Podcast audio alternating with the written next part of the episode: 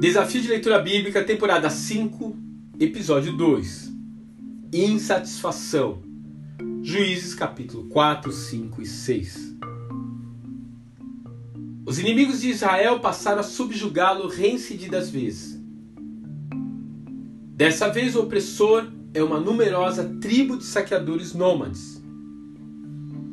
No auge dessa crise, os israelitas clamam a Deus, que em resposta levanta Gideão para levar o povo à vitória.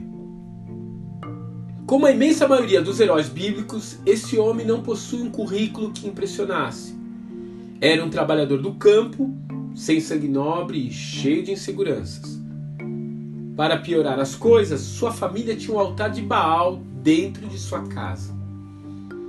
Ainda assim, o RH celestial parece não levar em conta essas coisas e o seleciona para conduzir os hebreus à batalha.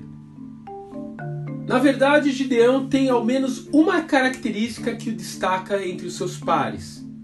Ele possui um sentimento de incompletude espiritual. E ele deixa isso claro em seu encontro com o anjo. Se o Senhor está conosco, o que é feito das maravilhas que os nossos pais nos contaram?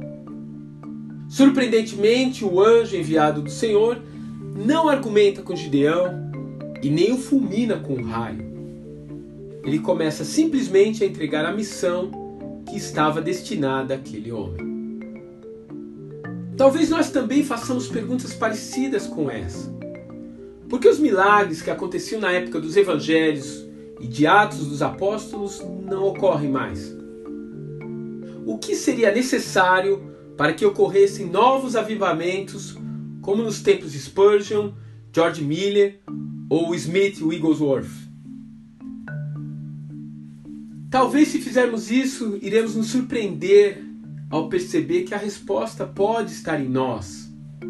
Deus procura indivíduos que, como esse servo do passado, tenham dentro de si um sentimento de incompletude, de sede espiritual. Pessoas que almejem ter experiências novas com Jesus ver o braço de Deus agindo e o seu reino crescendo diante de nossos olhos. Você está satisfeito hoje com a sua vida espiritual? Acredita que os milagres ainda são para os nossos dias? Você está disposto a ser como Gideão, uma resposta de Deus para a sua geração?